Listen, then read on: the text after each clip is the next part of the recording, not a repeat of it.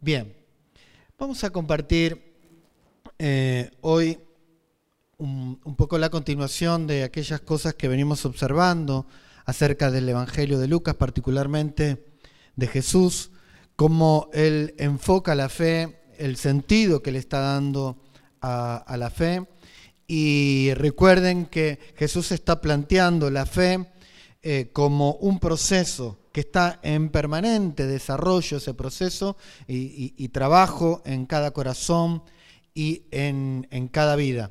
Ese, ese, proceso es el proceso de oír, de oír la, la palabra del Señor, el atesorar lo que uno escucha, eh, lo que uno oye de la palabra del Señor, atesorar en el corazón, abrazar, este, retener en la vida y poner en práctica, aplicar, obedecer. Ese, ese proceso es el proceso de la fe. Y eh, en ese sentido, hoy vamos a, a, terminar un poco el pensamiento, continúa hasta el final del Evangelio de Lucas, eh, pero me gustaría que podamos observar algunas otras cosas en, en, en algunos otros eh, sermones futuros, pero aquí eh, vamos a concluir un poco el sentido de la fe y lo vamos a encontrar en el capítulo 17 y en el capítulo 18 del Evangelio de Lucas. Vamos a hacer un pequeño repaso de, de dos, de, dos, este, de dos parábolas, en realidad tres, es donde abre el, el, el, tema en el capítulo 17 y, y luego dos parábolas más y, y, donde cierra en el capítulo 18 este tema y este pequeño, esta pequeña sección acerca de la fe. El, el Evangelio de Lucas, como, como todos los textos de la Biblia, se van componiendo de pequeñas secciones. Cada texto, cada, cada, párrafo forma parte de una sección y ese conjunto de secciones es lo que forma el libro y la temática final del libro. Por lo tanto, cuando uno va leyendo la Biblia, va, va sacando fotografías de textos, de porciones que le gustan, que le atrapan, pero esas fotografías de esos textos, de esos párrafos, que, que, que, a usted le, le, agrada y el Señor toca su corazón, forma parte de una sección. Y, esta sección, por ejemplo, tiene su apertura en el capítulo 17, en el verso 5, cuando los, los apóstoles allí le preguntan a Jesús, más que pregunta, le piden a Jesús que les aumente la fe. Verso 5 capítulo 17, verso 5, dice eh, el Evangelio de Lucas que los apóstoles le dijeron al Señor, aumentanos la fe. Estoy leyendo en la versión eh, actualizada de la Biblia, Reina Valera Contemporánea, RBC. Los apóstoles le piden a Jesús que les aumente la fe. Dice, Señor, aumentanos la fe. Y esta sección cierra en el capítulo 18 con la parábola de la viuda y el juez, y el juez injusto en el verso 8, capítulo 18, verso 8, donde Jesús reflexiona y, y les deja la, la enseñanza de la parábola de la viuda del juez injusto que dice, yo les digo que sin tardanza les hará justicia pero cuando venga el Hijo del Hombre, ¿hallará fe en la tierra? Entonces la apertura es que los apóstoles le piden a Jesús que les aumente la fe y en la última parábola que leímos o que vamos a leer sobre la viuda y el juez injusto, Jesús reflexiona y, este, y, se pregunta finalmente si cuando Él venga, cuando venga el Hijo del Hombre, pregunta, ¿hallará fe en la tierra? Y en el medio, Jesús profundiza el tema de la fe y lo dice de la siguiente manera. Volvemos al capítulo 17, vamos a, leer esta pequeña parábola que Jesús, con la que responde a la, al pedido de los discípulos, en este caso los apóstoles, los enviados, en el verso 6, Jesús les dice, el Señor, entonces el Señor les dijo, si ustedes tuvieran fe del tamaño de un grano de mostaza, podrían decirle a este sicómoro, un árbol, desarráigate y plántate en el mar, y el sicómoro los obedecería. Esta reflexión acerca de la, de la fe es interesante porque puede tener una interpretación un poco errónea. Podría entonces, en este caso, yo, por más que tenga fe, decirle a la palmera que veo de aquí, ustedes vienen atrás, hay una palmera atrás de una casa, este, podría decirle a esa palmera que se, que se desarraigue y se plante en el río de la Plata o en el Reconquista, más cerca, ¿no? Lo tenemos más cerca, en el Reconquista. Podría yo decir, tengo, tengo fe, tengo fe, y con el poder de mi palabra, entonces esa palmera le digo que se desarraigue y se plante en el Reconquista. Dale, palmera. ¿Será verdad? Bueno, vaya, anda, andate al Reconquista, ¿no? No pasa nada, no pasa nada. Intentamos de nuevo, todavía la veo ahí. Ya veo que ahora se desarraiga y se va a la Reconquista. Salimos todos espantados, ¿no? Palmera, escúchame bien, oíme bien. Desarraigate. Y anda al Reconquista ahora. Che, está ahí todavía la palmera. La veo yo, pero si quieren, miren para atrás y está ahí. ¿eh? ¿Eh? Bueno, ¿eh? no me creen lo que yo digo. Ahí está la familia Flores.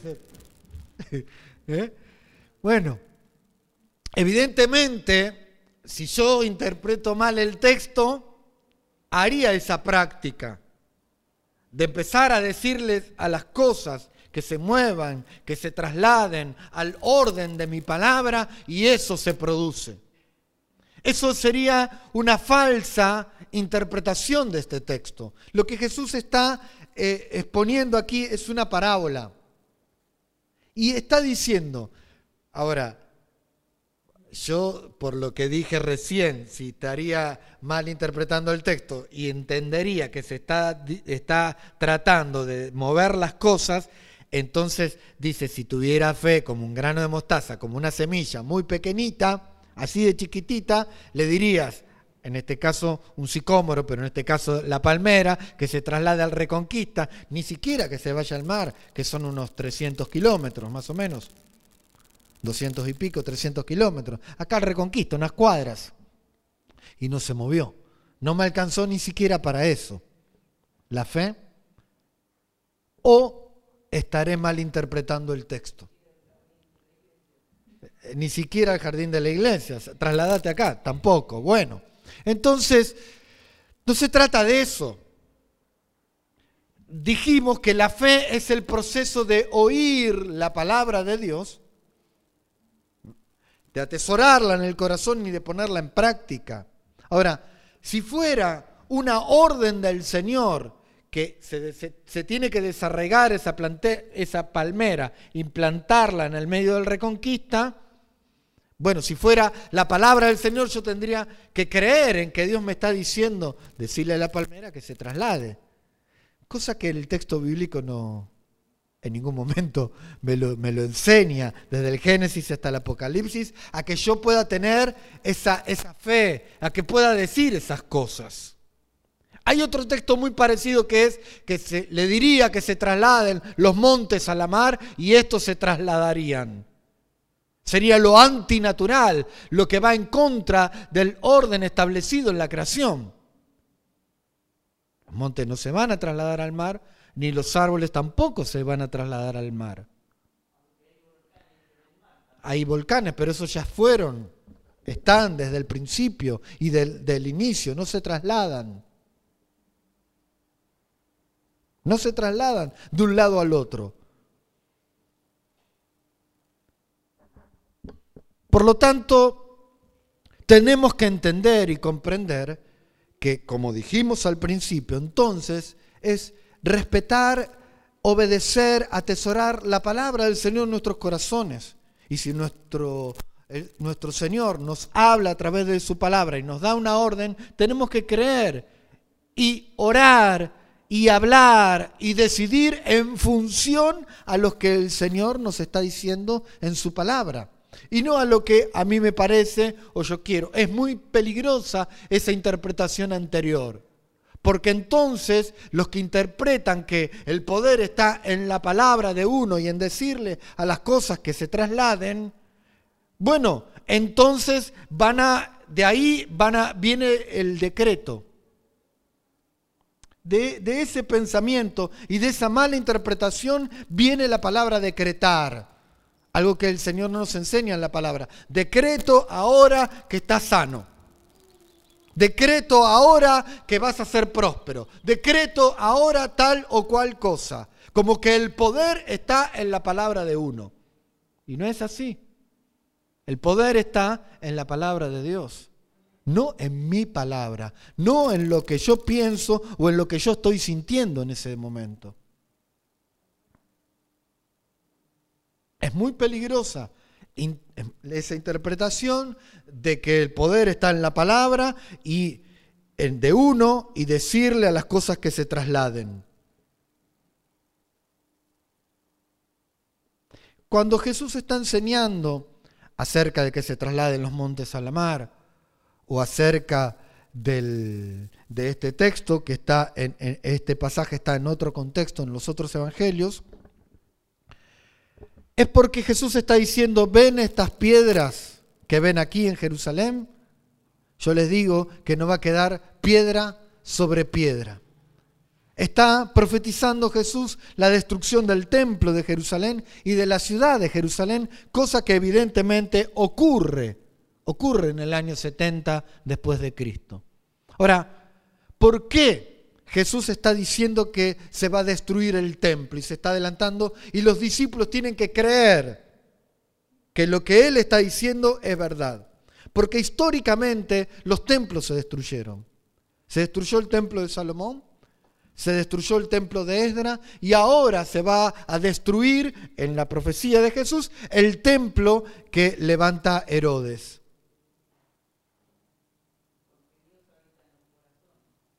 Porque el templo no era una orden de Dios. No era una orden de Dios. Cuando David quiere construir el templo, el Señor le dice, ¿dónde dice mi palabra, dónde dice la ley que se debe construir templo a mi nombre para que yo habite en él? En ningún lugar de la ley se decía. Así que, mi querido hermano, mi querida hermana, es la palabra del Señor la que está movilizando a Jesús y está viendo que el templo no está cumpliendo la función que tiene que cumplir, los sacerdotes dentro del templo y fuera del templo no cumplen la función que tienen que cumplir, entonces ese templo, como los otros dos templos anteriores, iba a terminar destruido. De esa manera Jesús está profetizando el templo y por eso Jesús les habla con respecto a la oración y les dice, tengan fe, crean en mi palabra. Y le da una comparación. Si creen lo que yo les digo, si yo les digo que el monte se va a trasladar, se va a trasladar. le está hablando de una exageración le está diciendo una exageración. Si yo le digo que ese árbol se va a trasladar a otro lugar, se va a trasladar, crean en mí y díganlo porque va a ocurrir porque yo lo dije. Es una exageración para que podamos entender y comprender el valor que tiene la palabra de Dios para mí y para vos, para vos y para mí. Si Dios lo dice, Él lo hace. Su palabra es sí y amén. Cielo y tierra pueden pasar, pero su palabra no pasará. Él dijo, sea la luz. ¿Y qué fue? La luz. Sepárense la tierra, lo seco de, de lo mojado y así se produjeron los mares. Produzca la tierra hierba verde y así es que hay hierba verde y los animales y el ser humano. Por la palabra, por la palabra. Hace un, tiempo eh, estoy haciendo inspecciones. ¿eh? Yo me pongo el, el, este, el, no, me pongo la credencial y le digo a mis compañeros, sale Máximo Cosetti a hacer inspecciones. ¿Saben quién es Máximo Cosetti? Los más jóvenes quizás no sepan, pero hubo una serie que se llamaba Simuladores. bueno, había uno de ellos que se presentaba siempre como Máximo Cosetti. Bueno, y fuimos a una industria, por supuesto yo voy por la parte administrativa como corresponde, la parte ambiental y la parte de higiene y seguridad, este, no, no, no la comprendo, no la entiendo, pero sí la parte administrativa de, las industrias del municipio. Y llega una industria que se llama Bará. Bará Diseños. Y yo le pregunté a la chica, ¿por qué, eh, una de las dueñas, ¿por qué le pusiste Bará? Este, yo sé lo que significa la palabra Bará, pero no sé si es tu intención. A ver, dígame, ¿qué significa la palabra Bará? me dijo. Me desafió la chica como diciendo, no va a poder decirme. Nadie sabe lo que significa. Y Bará es, este, es la palabra creadora es cuando Dios dice sea. La luz, cuando dice sea, es vará. Hágase, produzcase, esa es vará, que es crear de la nada.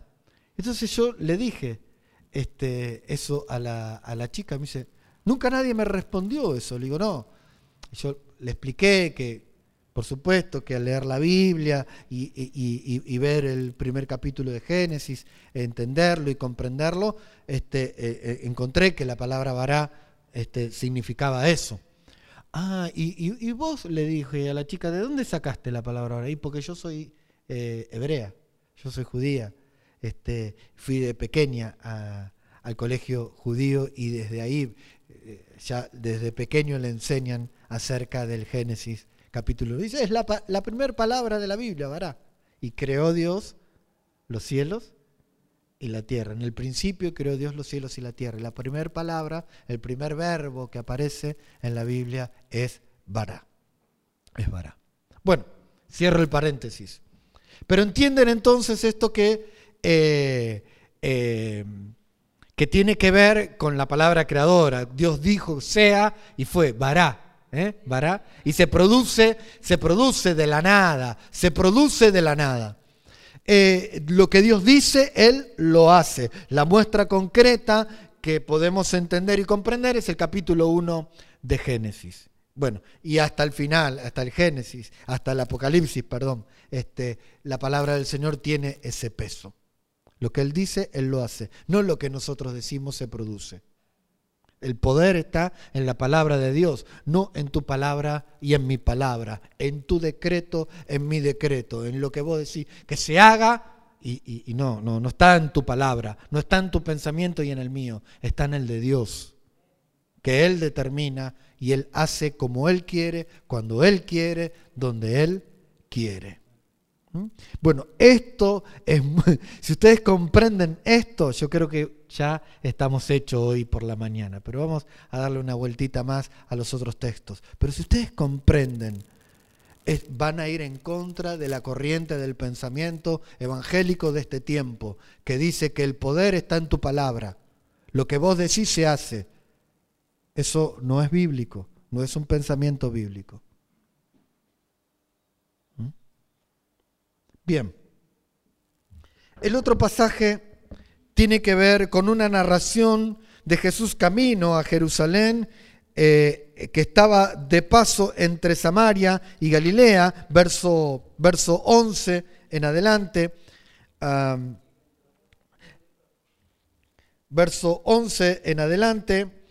Hay otro texto anterior que es desde el verso 7 al verso 10 y, y pueden anexarle al pensamiento de la fe, a la vida de la fe, la humildad que enseña del servicio. Lean muy bien ese texto desde el verso 7 al verso 10 en sus casas. Nosotros nos vamos a quedar, vamos a saltearlo, vamos a ver el de los 10 leprosos. Cuando Jesús está de camino, entonces, verso 11, que va hacia Jerusalén, está entre Samaria y Galilea. Al entrar en una aldea, le salieron al encuentro diez leprosos, los cuales se quedaron a cierta distancia de él. Y levantando la voz le dijeron, Jesús, Maestro, ten compasión de nosotros. Un, segundo. Bueno, hasta aquí han guardado todos los protocolos, es la palabra que está de moda hoy, protocolos. ¿eh? Burbujas y protocolos, es la palabra de moda. Bueno, ¿qué es lo que sucede? No es como el, primer leproso que se acerca a Jesús, se postra delante de él de rodillas y le dice, Señor, si quieres puede limpiarme. Y Jesús extiende su mano, lo toca y este queda limpio. No es como aquel. Este, estos diez leprosos cuidan todos los protocolos. Están fuera de la ciudad a la entrada de la ciudad, que era donde correspondía y hasta donde se le llegaba llegar a los leprosos, hasta la entrada. No podían entrar dentro de la ciudad, sino que vivían fuera y estaban en la entrada y que alguien se apiade en la salida y en la entrada de la ciudad y que le diera algo para comer o algo para vestir, que se apiade de ellos y siempre a la distancia. Había que mantener la distancia, que son más de dos metros o metro y medio que lo que nosotros tenemos como protocolo por COVID.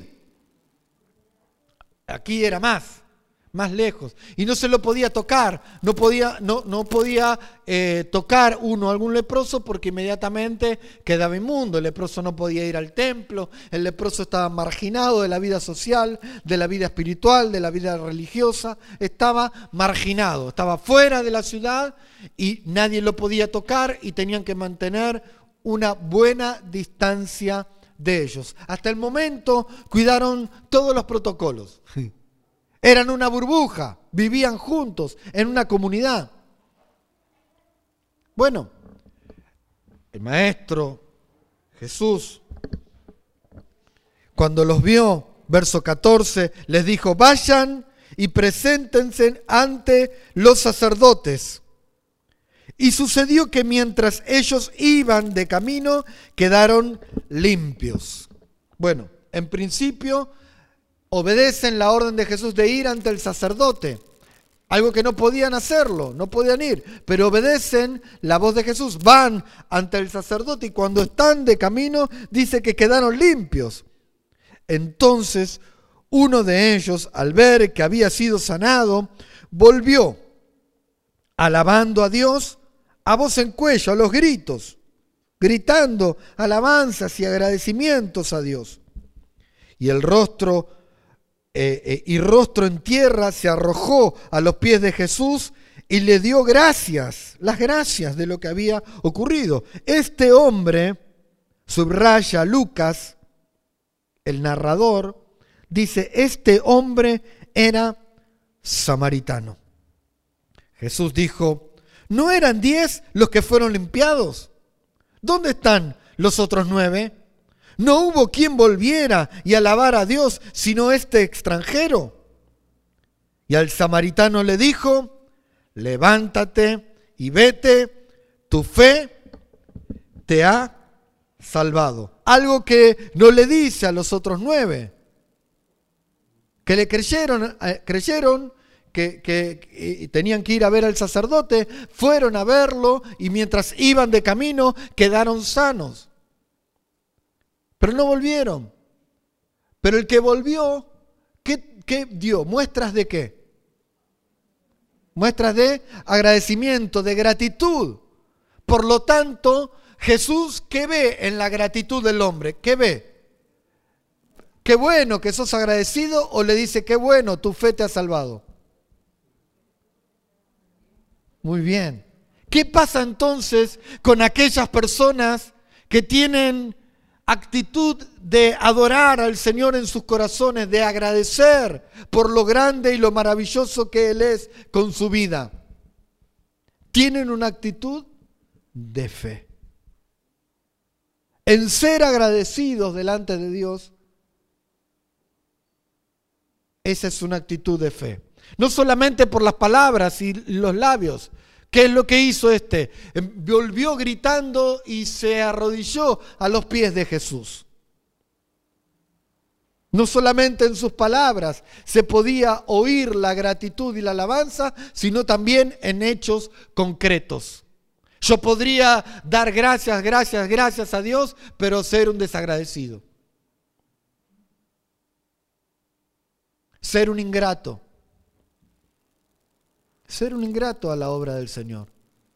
Ante cualquier cosa, digo gracias, gracias, gracias, pero ante cualquier cosa hago lo que yo pienso y lo que yo digo y me manejo solo o sola. Es un ingrato, es una ingrata. No es una persona agradecida al Señor. Este leproso sí. Y por último, nos queda algo que nos hace reflexionar, que es la parábola de la viuda y el juez injusto. Generalmente siempre hacemos ponemos el acento en insistir en la oración. El repetir una oración e insistir, insistir, insistir, que vamos a obtener respuesta. Generalmente siempre subrayamos eso de ese texto. Quiero que podamos darle una vueltita más a este pasaje. Capítulo 18, verso 1.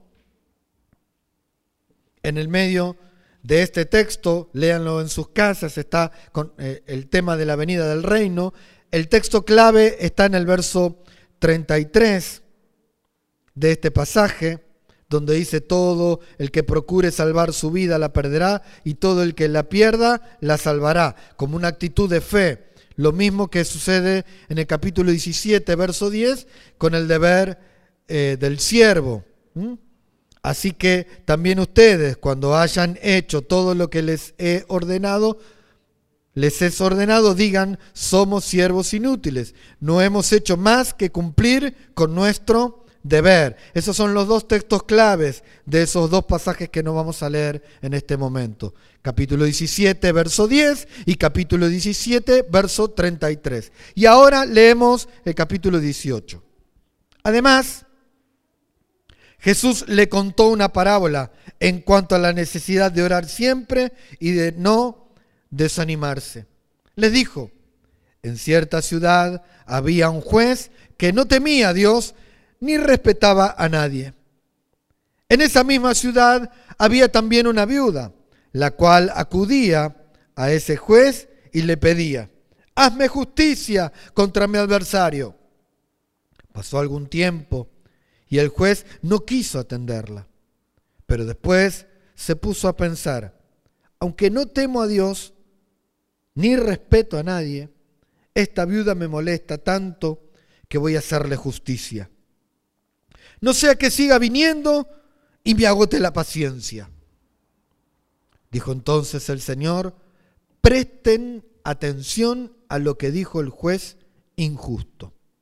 ¿Acaso Dios no les hará justicia a sus elegidos que día y noche claman a Él? ¿Se tardará en responderles? Yo les digo que sin tardanza les hará justicia. Podríamos cerrar el texto ahí y entender que por la insistencia en nuestra oración es que se produce el hecho que Dios nos hace justicia y responde a nuestro clamor. Y está bien que pensemos de esa manera. Pero Jesús viene enseñando acerca de qué? de la fe. Viene enseñando acerca de la fe. Y nos deja una reflexión superior a la de obtener respuesta a nuestra oración. Nos deja una enseñanza superior a esa.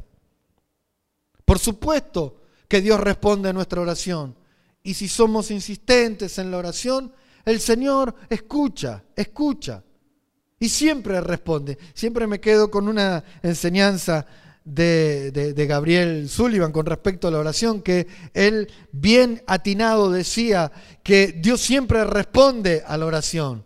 Te responde con un sí, te doy lo que me estás pidiendo, te responde con un no, pero Dios te responde, no, esto no, no te lo voy a dar, o te responde con un espera, todavía no. Te lo voy a dar, pero todavía no. Son como las tres respuestas que el Señor nos da con respecto a la oración, pero siempre el Señor responde.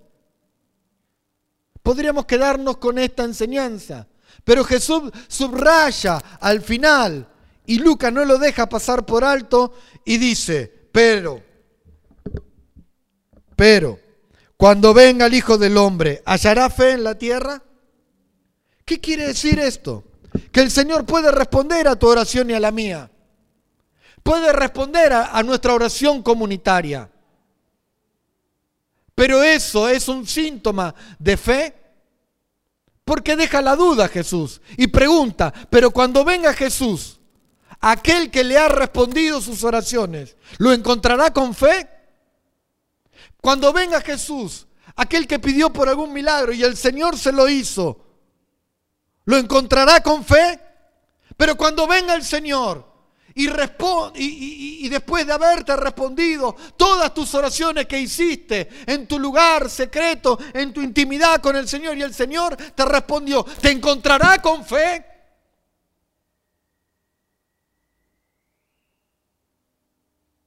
Nos deja una reflexión superior. Nos deja un pensamiento superior, donde la fe va a llegar a un momento. Porque en la fe, la fe va a cesar, las profecías van a cesar, el amor permanecerá para siempre, es eterno, como Dios es eterno. Pero es una condición fundamental para entrar al reino de Dios, la fe. Y que la fe, no, ya sabemos que no tiene que ver con un pensamiento, con un estado de ánimo. La fe no tiene que ver con el decir creo, creo, creo. La fe no tiene que ver con, con un acontecimiento ni siquiera o con que el Señor te haya respondido a una o a mil o a millones de oraciones que hicimos. La fe no tiene que ver con eso. Y mucha iglesia está equivocada con respecto a la fe. No suceden milagros porque no hay fe. Dios no te responde a la oración porque no tenés fe. Las cosas te van mal porque no tenés fe. Y esto que pasa porque no tenés fe. No es así, no es correcto. La fe es un proceso de oír la palabra del Señor y ponerla en práctica en tu vida cotidiana. Si vos vas en contra de eso, sos un hombre, un joven, una mujer, una jovencita en contra de la voluntad del Señor.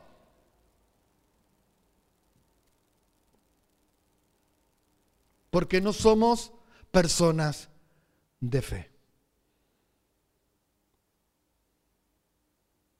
La fe, entonces, no tiene que ver con los momentos de la vida, sino la fe nos enseñan y nos ayudan a atravesar todos y cada uno de los momentos y de las etapas de la vida.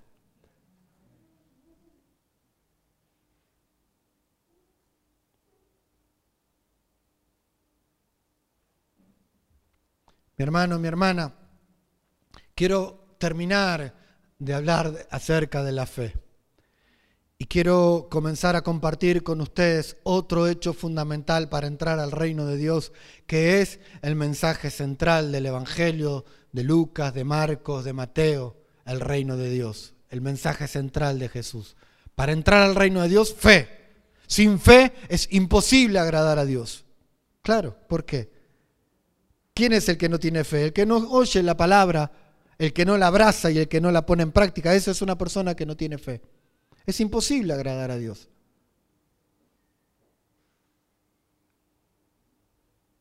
Y el otro acto fundamental para entrar al reino de los cielos es el arrepentimiento.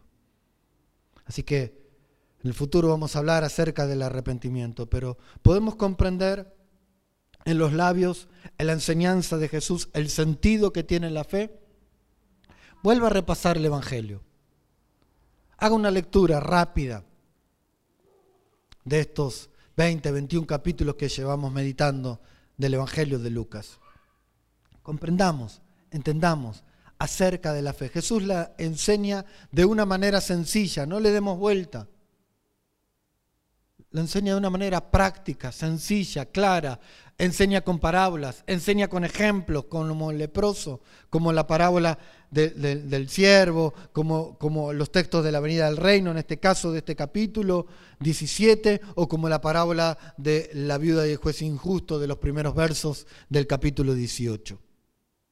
Enseña con ejemplos para que podamos entender, comprender con claridad acerca de la fe fundamento importante para ingresar al reino de los cielos. Seamos agradecidos, no seamos ingratos. Dios puede responder nuestras oraciones porque Él es poderoso y tiene misericordia de vos y de mí. Pero cuando el Señor te responda, cuando el Señor nos responda, cuando el Señor responda a nuestras oraciones, y de hecho hoy está este, eh, entre nosotros una querida hermana, ¿eh?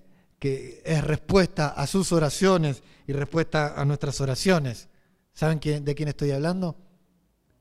¿Eh? Isi, Isidora. Eh, bienvenida Isidora. Gloria a Dios.